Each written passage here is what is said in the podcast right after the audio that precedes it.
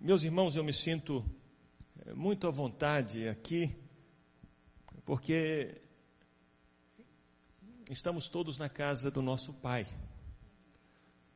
E antes de meditarmos na palavra, queria trazer ao pastor Pascoal um abraço do pastor Márcio, a irmã Cleusa, da dona Renata e da minha esposa. Ela foi tão abençoada no Congresso de Mulheres, eh, que a, que a senhora liderou e organizou. Que bênção! Ela voltou para casa cheia de, de alegria, de graça, foi marcada profundamente pela vida da senhora. Muito obrigado, muito obrigado. E está comigo também o pastor João Osmar, é pastor juntamente comigo na Igreja da Lagoinha e no departamento de missões. E todos nós sabemos que missões é uma tarefa fundamental da igreja. Alguém já disse há um tempo atrás que só existe missão, porque não existe adoração plena em todas as partes da terra. E a partir do instante em que cada ser humano do planeta estiver adorando o Senhor Jesus, não vai haver mais necessidade de haver missões no mundo. Nos céus, por exemplo, não haverá missão porque nos céus todos estaremos diante do trono do Cordeiro adorando o Senhor por toda a eternidade. E porque nós sabemos que o trabalho missionário ou a ação missionária, ela necessariamente será bem sucedida por onde formos.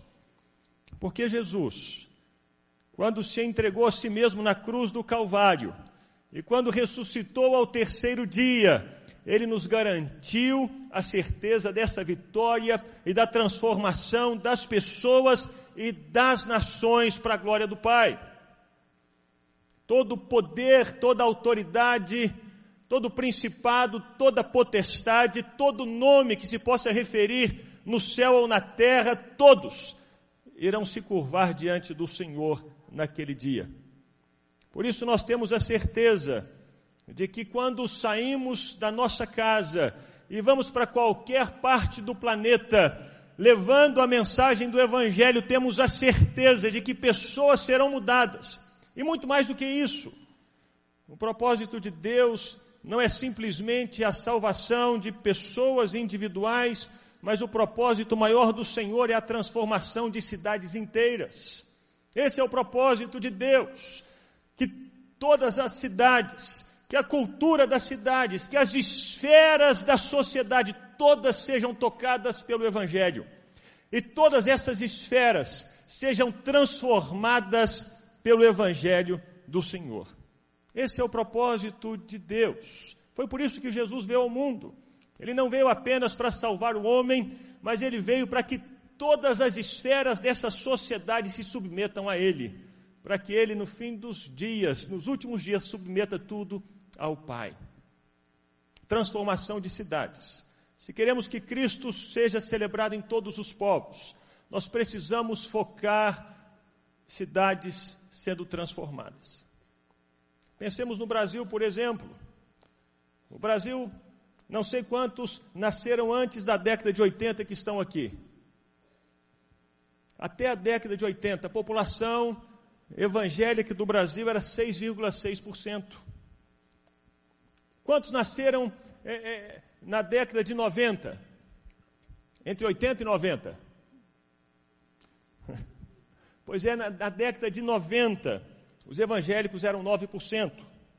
No ano 2000, os evangélicos chegaram a ser 15,4% da sociedade brasileira. Em 2010, nesse último censo, o número percentual de evangélicos no Brasil chegou a 22,2%. Hoje nós somos quase 25% da população brasileira. E eu pergunto para você: o fato de termos tanta gente evangelizada no Brasil, o fato de termos tanta gente que se diz evangélica, trouxe necessariamente mudança para o Brasil?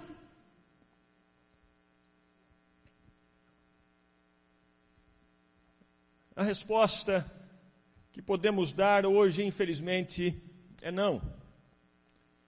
Um dos estados onde há o um maior percentual de evangélicos no Brasil é o estado do Espírito Santo. E segundo o site Mapa da Violência, o Espírito Santo, um estado que tem um, um dos maiores percentuais de evangélicos do Brasil, é o segundo estado mais violento da nossa nação.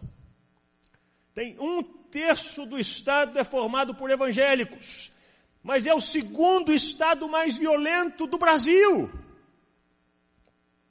O Rio de Janeiro possui um percentual, percentual de evangélicos maior do que o percentual da nação brasileira. Mas é o quarto estado mais violento da nossa federação. O Distrito Federal também tem uma média de evangélicos superior à, à, à média brasileira. E é o quinto estado mais violento do Brasil. Portanto, meus irmãos, quando pensamos em missões, quando pensamos em Cristo sendo celebrado entre os povos, nós não podemos pensar simplesmente em apresentar as boas novas, em evangelizar as pessoas e parar nisso.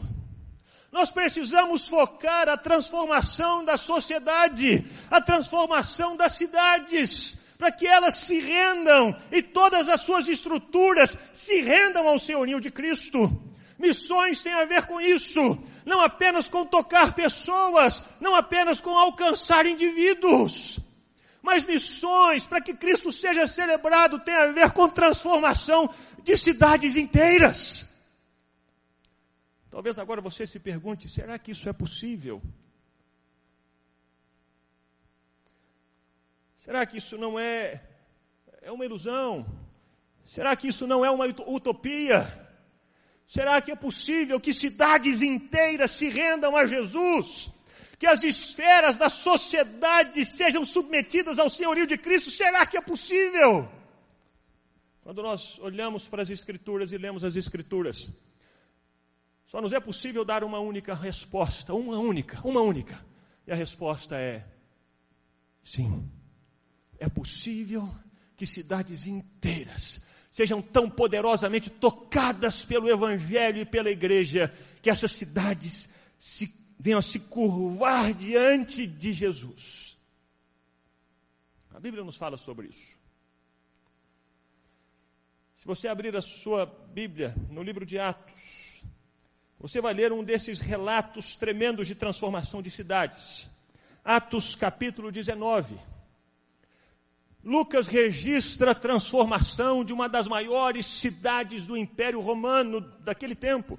Era a quarta maior cidade do Império, a quarta maior. E aqui temos o registro de como o Evangelho penetrou as mais diferentes esferas da sociedade e transformou-as. Lucas nos deixa esse registro como um paradigma, como uma inspiração, para que nós que vivemos hoje no Brasil, no século 21, saibamos que o mesmo Deus que agiu há dois mil anos atrás, transformando cidades inteiras, Ele é poderoso para agir hoje, transformando cidades inteiras e nações completas. Ele pode. Ele pode tocar o Brasil, ele pode mudar o Brasil, e é desejo dele, meus irmãos. Jesus não veio ao mundo para que o mundo permanecesse do mesmo jeito. Ele veio ao mundo e se entregou para que o mundo fosse transformado. Ele ressuscitou para que o mundo fosse mudado pelo Evangelho. É possível. E Jesus veio ao mundo porque Deus deseja transformar cidades, sociedades inteiras. E aqui, no capítulo 19, nós temos um desses relatos. Atos 19. Diz assim: enquanto Apolo estava em Corinto. A minha versão é a nova versão internacional. Enquanto Apolo estava em Corinto, Paulo, atravessando as regiões altas, chegou a Éfeso. Ali encontrou alguns discípulos e lhes perguntou: Vocês receberam o Espírito Santo quando creram? Eles responderam: Não, nem sequer ouvimos que existe o Espírito Santo. Então, que batismo vocês receberam? Perguntou Paulo. O batismo de João, responderam eles. Disse Paulo: O batismo de João foi um batismo de arrependimento. Ele dizia ao povo que cresce naquele que viria depois dele, isto é, em Jesus. Ouvindo isso, eles foram batizados no nome do Senhor Jesus. Quando Paulo lhes impôs as mãos, veio sobre eles o Espírito Santo e começaram a falar em línguas e a profetizar. Eram ao todo uns doze homens. Paulo entrou na sinagoga e ali falou com liberdade durante três meses, argumentando convincentemente acerca do reino de Deus. Mas alguns deles se endureceram e se recusaram a crer e começaram a falar mal do caminho diante da multidão. Paulo então afastou-se deles Tomando consigo os discípulos, passou a ensinar diariamente na escola de Tirano. Isso continuou por dois anos, de forma que todos os judeus e os gregos que viviam na província da Ásia ouviram a palavra do Senhor. Deus, Deus fazia milagres extraordinários por meio de Paulo, de modo que até os lenços e aventais que Paulo usava eram levados e colocados sobre os enfermos. Esses eram curados de suas doenças e os espíritos malignos saíam deles.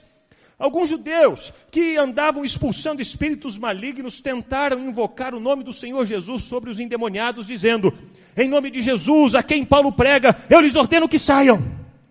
Os que estavam fazendo isso eram sete filhos de Seva, um dos, sete, um dos chefes dos sacerdotes dos judeus. Um dia, um espírito maligno lhes respondeu: Jesus eu conheço, Paulo eu sei quem é. Mas vocês, quem são?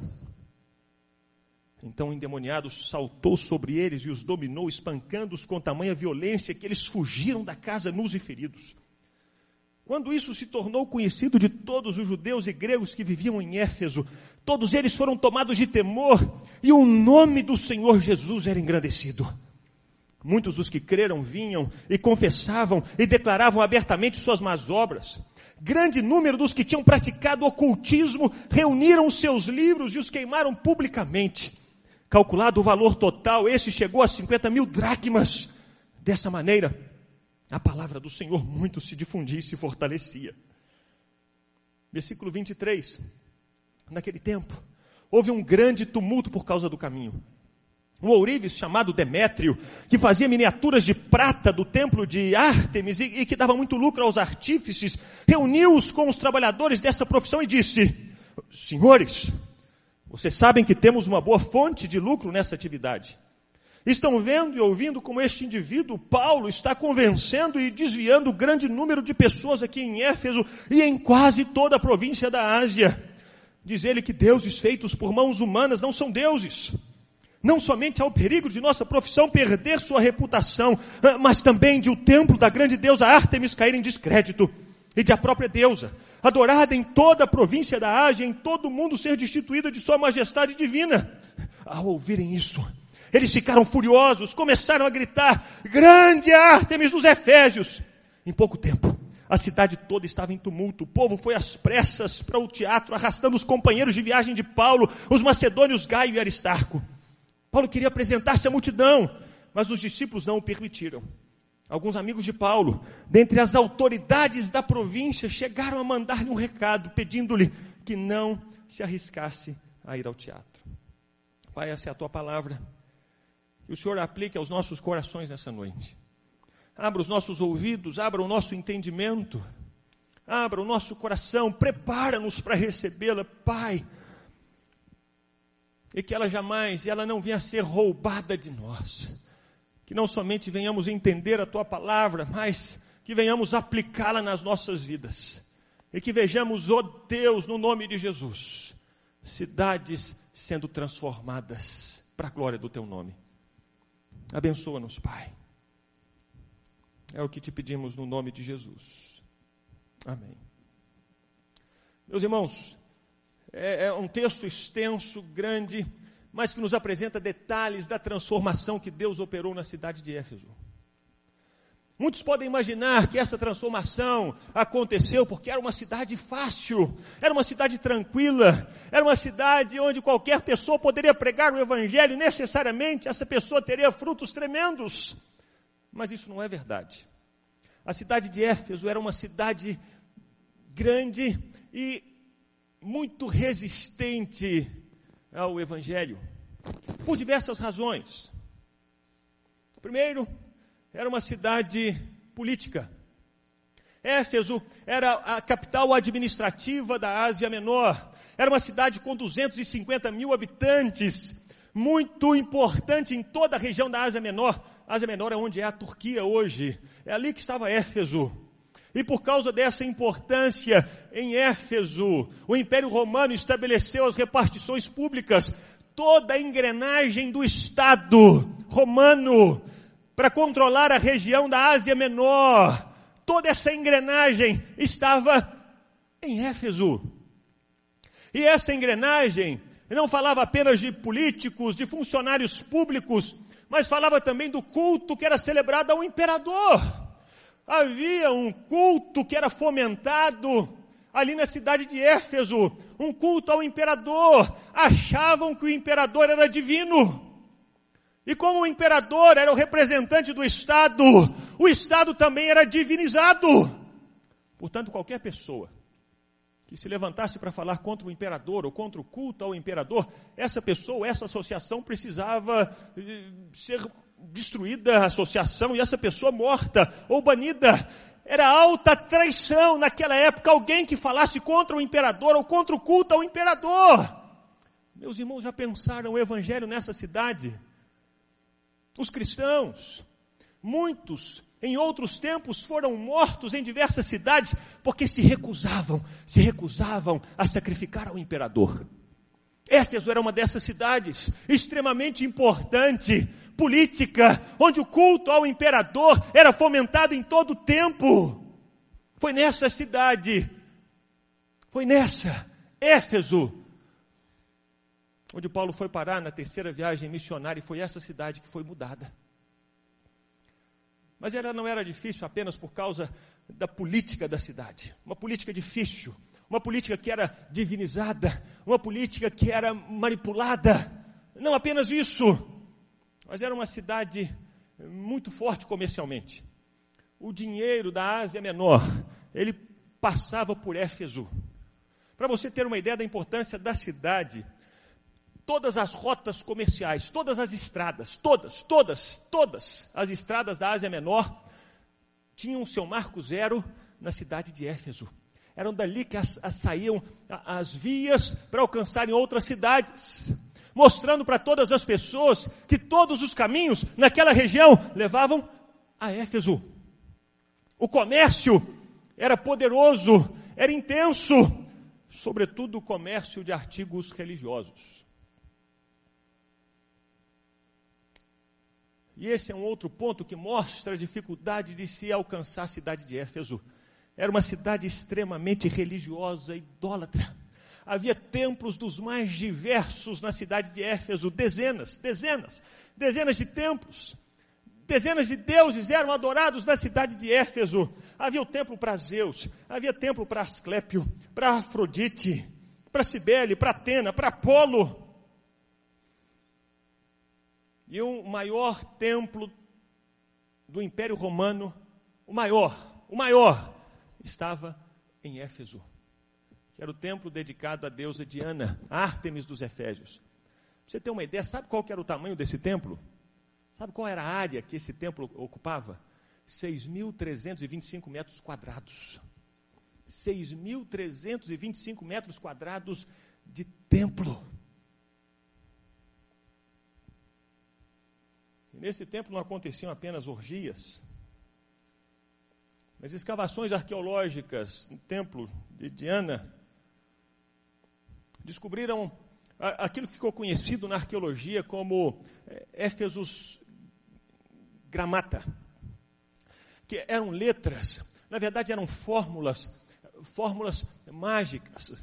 As pessoas imaginavam que se elas usassem aquelas palavras certas, Éfesos Gramata, então o, o, os espíritos agiriam em favor delas. Então, naquele templo de Diana dos Efésios, não havia apenas orgia, mas havia também a prática de ocultismo e feitiçaria, e as pessoas que queriam fazer um mal a alguém, elas iam até esse templo de Diana, proclamavam e pronunciavam essas fórmulas mágicas, ofereciam sacrifícios, esperando que aquela pessoa que eles queriam quebrasse a perna ou fosse mal nos negócios. Essa era a cidade de Éfeso. Uma cidade com uma força política tremenda, com um comércio voltado e muito para a religião, para o ocultismo, para a magia, para a feitiçaria. Uma cidade onde havia adoração de todos esses deuses e esses demônios, inclusive a prática de magia para que as pessoas pudessem conseguir benefícios próprios. Você acha que essa era uma cidade fácil de ser alcançada? Sim ou não? Não. Mas foi exatamente para essa cidade que o Espírito Santo mandou Paulo ir. E foi exatamente essa cidade que foi transformada. E a palavra de Deus nos registra a transformação dessa cidade para que saibamos que Deus, que foi poderoso para mudar a cidade de Éfeso nessas condições todas, Ele é poderoso para mudar quaisquer cidades e quaisquer nações. Ele é Deus. Ele pode. Portanto, quando falamos em missões, nós precisamos ampliar a nossa visão acerca de missões e entender que Deus não nos chamou apenas para pregar o Evangelho para indivíduos. Deus nos chamou para irmos para as cidades e para as nações, a fim de que elas sejam transformadas no nome de Jesus. Ele pode fazer isso. Jesus morreu para que isso aconteça. Se a nossa história começou em um jardim, em Apocalipse lemos que ela vai terminar numa cidade, numa cidade redimida, transformada. O Senhor é o Senhor das cidades, não apenas dos jardins. Cidades podem ser transformadas, cidades podem ser mudadas, e Deus deseja fazer isso.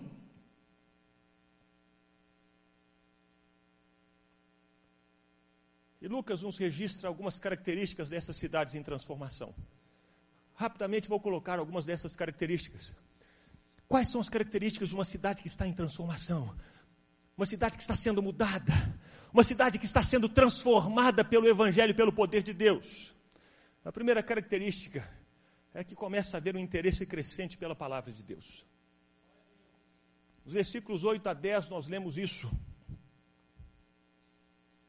Lemos que Paulo começou a pregar na sinagoga e de repente foi expulso da sinagoga, foi para a escola de Tirano e durante dois anos ele ensinou a palavra na escola de Tirano. E Lucas diz que todos, versículo 10, os judeus e os gregos que viviam na província da Ásia ouviram a palavra do Senhor. Não é que Paulo, ele mesmo, fosse até os lugares da Ásia Menor, as outras cidades, para pregar o Evangelho nas outras cidades. Não!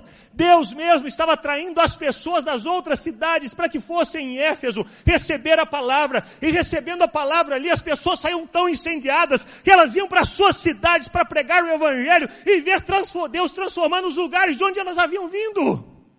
Deus começou a atrair as pessoas, elas começaram a chegar de todos os cantos ainda que eram cidades diferentes, pessoas diferentes, havia algo em comum no coração dessas pessoas, que era fome e sede pela palavra de Deus. Assim, igrejas na Ásia Menor foram implantadas. A igreja de Colossos, a igreja de Laodiceia foram implantadas por Epáfras, um dos discípulos de Paulo, que recebeu a palavra na escola de Tirano, que foi atraído para receber a palavra em Tirano. Meus irmãos, devemos orar para que os céus das nossas cidades estejam de tal maneira carregados da presença e da palavra de Deus e comece a existir no coração das pessoas sede, sede por Deus. Para que as pessoas, ao pararem, ao passarem pela rua aqui de frente da igreja, elas simplesmente parem o carro sem entender o que está acontecendo e venham entrar na igreja tendo sede, tendo fome de Deus, querendo Deus, querendo transformação de vida. Isso acontece em avivamentos. Isso aconteceu em Éfeso. Deus é o mesmo. Isso pode acontecer hoje. Pode acontecer em quaisquer lugares. Deus é o mesmo quando pensamos em Cristo sendo celebrado entre os povos. Nós precisamos pensar nesses povos todos, nessas pessoas todas, sedentas e famintas por Deus e pela palavra dEle. Foi o que aconteceu em Éfeso. As pessoas buscavam Deus. Começou a haver uma distinção entre o verdadeiro que é verdadeiro e o que era falso. Aqui lemos que alguns filhos de Seva, é, eles praticavam um exorcismo ali na cidade de Éfeso. Lucas diz que, que eles andavam expulsando alguns espíritos malignos, no versículo 13.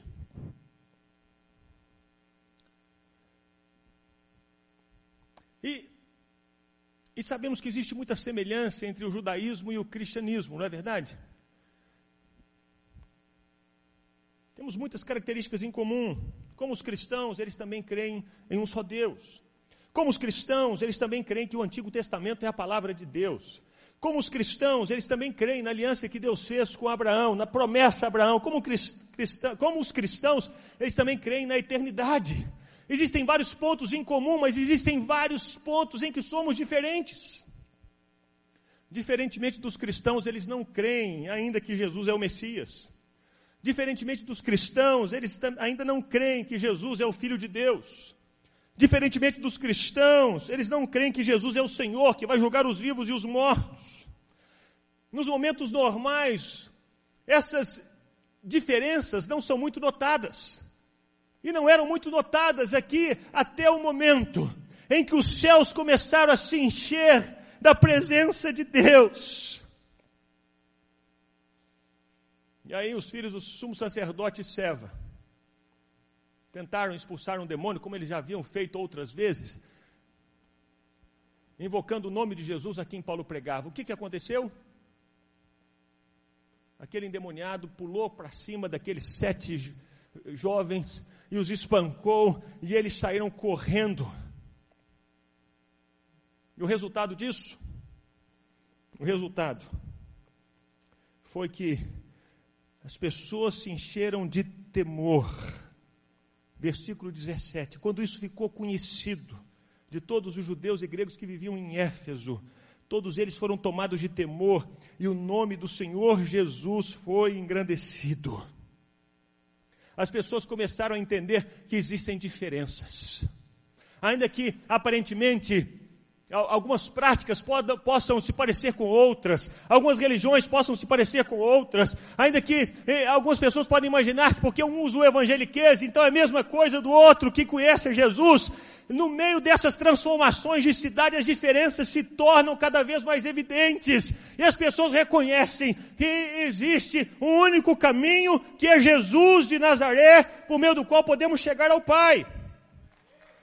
Essas pessoas então elas caem em si, e elas percebem que elas não podem permanecer naqueles lugares que parecem ser verdadeiros. Elas precisam se voltar para aquele que é a verdade. Elas precisam abrir mão de conceitos e de práticas que pareciam ser boas para abraçarem aquele que é bom. Começa a ver essa distinção clara e as pessoas começam a perceber: ó, esse aqui é de Jesus, é de Deus. Esse aqui parecia, mas não é não. Foi o que aconteceu em Éfeso. Nas cidades em transformação isso começa a acontecer, as pessoas começam a, a distinguir o que é verdadeiro daquilo que não é. As pessoas começam a não se deixar iludir por nada, por práticas, por ideias, por conceitos, por religiões. Elas começam a, as máscaras a, a, a, venda dos olhos começa a cair, e elas começam a enxergar a verdade, e não se deixam mais seduzir pelo espírito do engano e do erro. Não! O coração delas é alcançado, o véu é retirado, e elas abandonam o que parece verdadeiro para abraçar a verdade. Deus pode fazer isso. É isso que ele faz, não somente no Brasil, é isso que ele faz na Índia, é isso que ele faz na África, é isso que ele faz na Europa, é isso que ele faz na América do Sul, na Argentina, no Uruguai. Ele começa a tirar a venda dos olhos das pessoas e elas começam a perceber o que é verdade e o que parecia verdade, mas que na verdade é um engano. Em cidades que começam a experimentar transformação, isso começa a acontecer começa a diminuir a feitiçaria.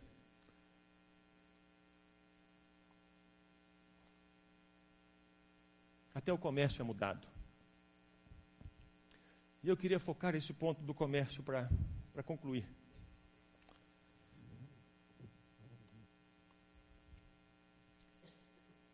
No versículo 23 a 27, nós vemos que houve um tumulto na cidade de Éfeso em um tumulto provocado por Demétrio. Demétrio era um sujeito que trabalhava é, fazendo miniaturas, nichos de, de, de Ártemis. O trabalho dele era, era um trabalho de fazer estatuazinhas de, de, de, de Ártemis. Mas que benção! Muito obrigado. Nunca, nunca vai perder o galardão. Um copo de água e um lenço de papel. Ah, tá. Ah, não, eu falei porque a água estou escorrendo e vê o lenço de papel.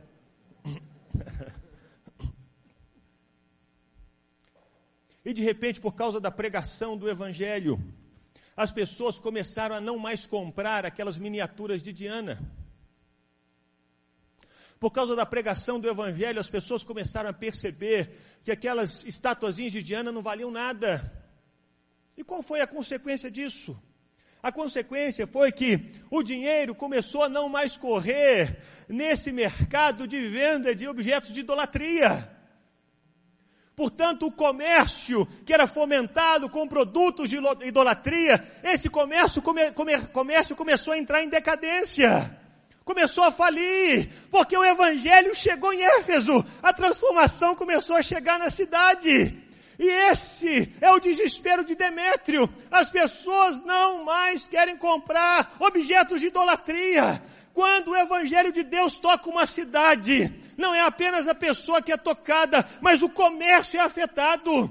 E se as pessoas costumavam a comprar objetos que desagradam a Deus, a mudança é tão intensa nessas cidades que elas param de comprar aquilo que elas sabem que não agrada a Deus. E esse comércio começa a falir, esse comércio começa a entrar em decadência, o dinheiro começa a não andar mais nesses lugares, o dinheiro começa a andar por outras vias e por outros lugares. O comércio é afetado. Quando o evangelho chega numa cidadezinha, isso aconteceu, por exemplo, em Almolonga, na Guatemala, o evangelho chegou, a cidade foi transformada. O resultado? Os bares começaram a se fechar, porque não tinha mais ninguém para comprar bebida alcoólica, encher a cara nos bares de Almolonga. As bebidas começaram a ficar nas prateleiras, porque Deus havia chegado em Almolonga. As boates, as casas de prostituição, começaram a falir, porque não havia mais clientes. O dinheiro começou a não percorrer mais essas vias. O dinheiro começou a ser aplicado na agricultura, na produção da terra, nas escolas, na educação das pessoas e não mais no álcool, não mais nas drogas, não mais na prostituição. Quando o evangelho chega em um determinado lugar, quando esse lugar é transformado, o comércio é tocado. Meus irmãos, não podemos buscar nada menos do que isso. Se Deus foi poderoso para mudar a cidade de Éfeso, se Deus foi poderoso para transformar essa cidade, essa região que era tão difícil, Ele que é o mesmo, é poderoso para mudar as nossas cidades e a nossa nação. Ele pode.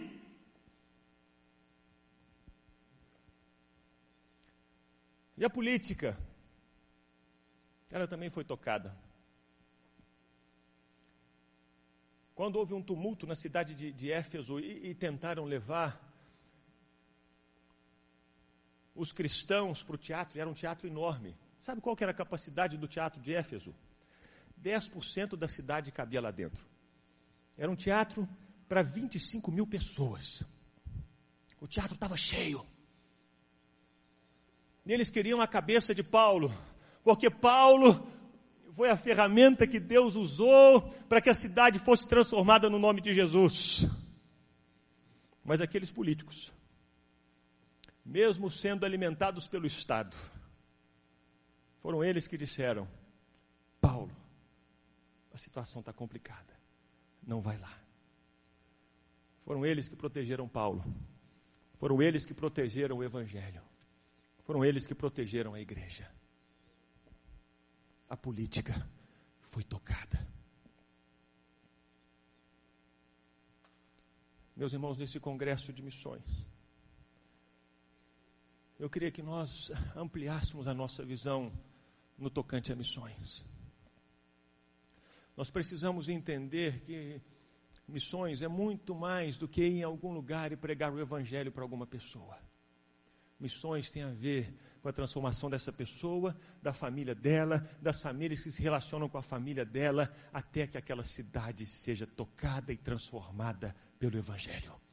Todas as esferas: a política, a cultura, a economia, a educação.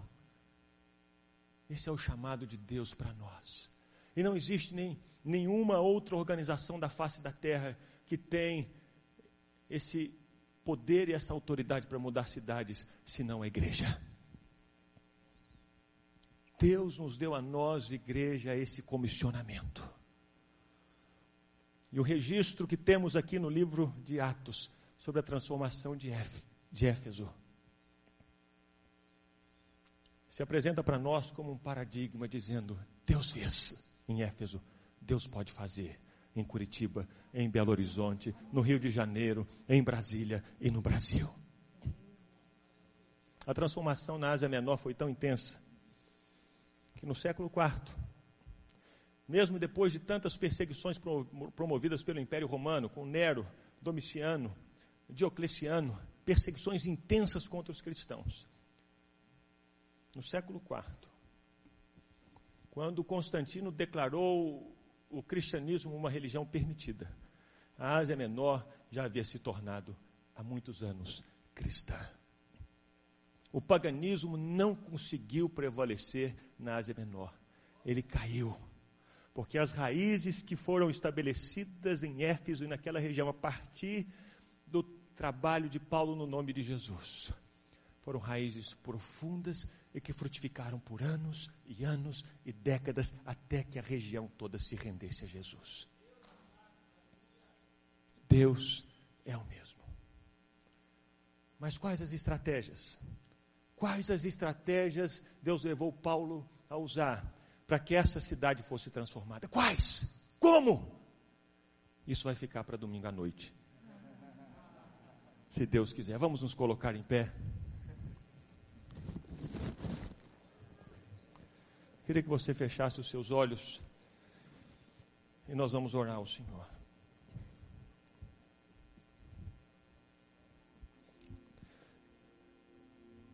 Deus está buscando levantar aqui pessoas que tenham essa visão, visão mais ampla.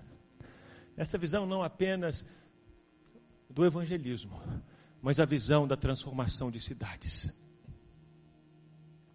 E você pode pensar, mas eu, puxa, quem sou eu? Será que eu tenho condição de fazer isso? Eu só posso responder para você que não. Você não tem. Mas o Deus a quem você serve tem. É Ele que pode. É Ele que faz. É Ele que opera tudo em todos. É Ele que enche os céus da presença gloriosa dele, de modo que as pessoas são atraídas, sedentas e famintas pela palavra dele. É Ele que opera, impedindo que os principados e potestades que agem numa região permaneçam agindo. Ele que é o mais valente e que remove esse valente e toma o controle desses lugares e dessas cidades. É o Senhor. E a busca. O Senhor só procura alguém que se disponha e diga: Sim, Senhor, eis-me aqui. Assim como o Senhor usou Paulo, assim como o Senhor usou tantos, eis-me aqui. Envia-me a mim. Sou eu, Senhor. Deus está à procura de pessoas disponíveis. Esse foi Paulo, um homem disponível que disse sim. Pai, que o Senhor encontre nessa noite pessoas com o coração aberto, rendido e disponível. Pessoas que digam sim. Pessoas que queiram, queiram ser simplesmente vasos instrumentos dóceis nas tuas mãos. E que essas pessoas saibam que, da mesma maneira como o Senhor agiu transformando aquela cidade pagã, Éfeso, completamente, o Senhor é poderoso para transformar as cidades do nosso tempo. Chama pessoas, Pai, para que Cristo seja celebrado entre os povos. Que seja assim, Senhor. E seja assim. É o que eu peço ao Senhor. No nome de Jesus. Amém. Amém.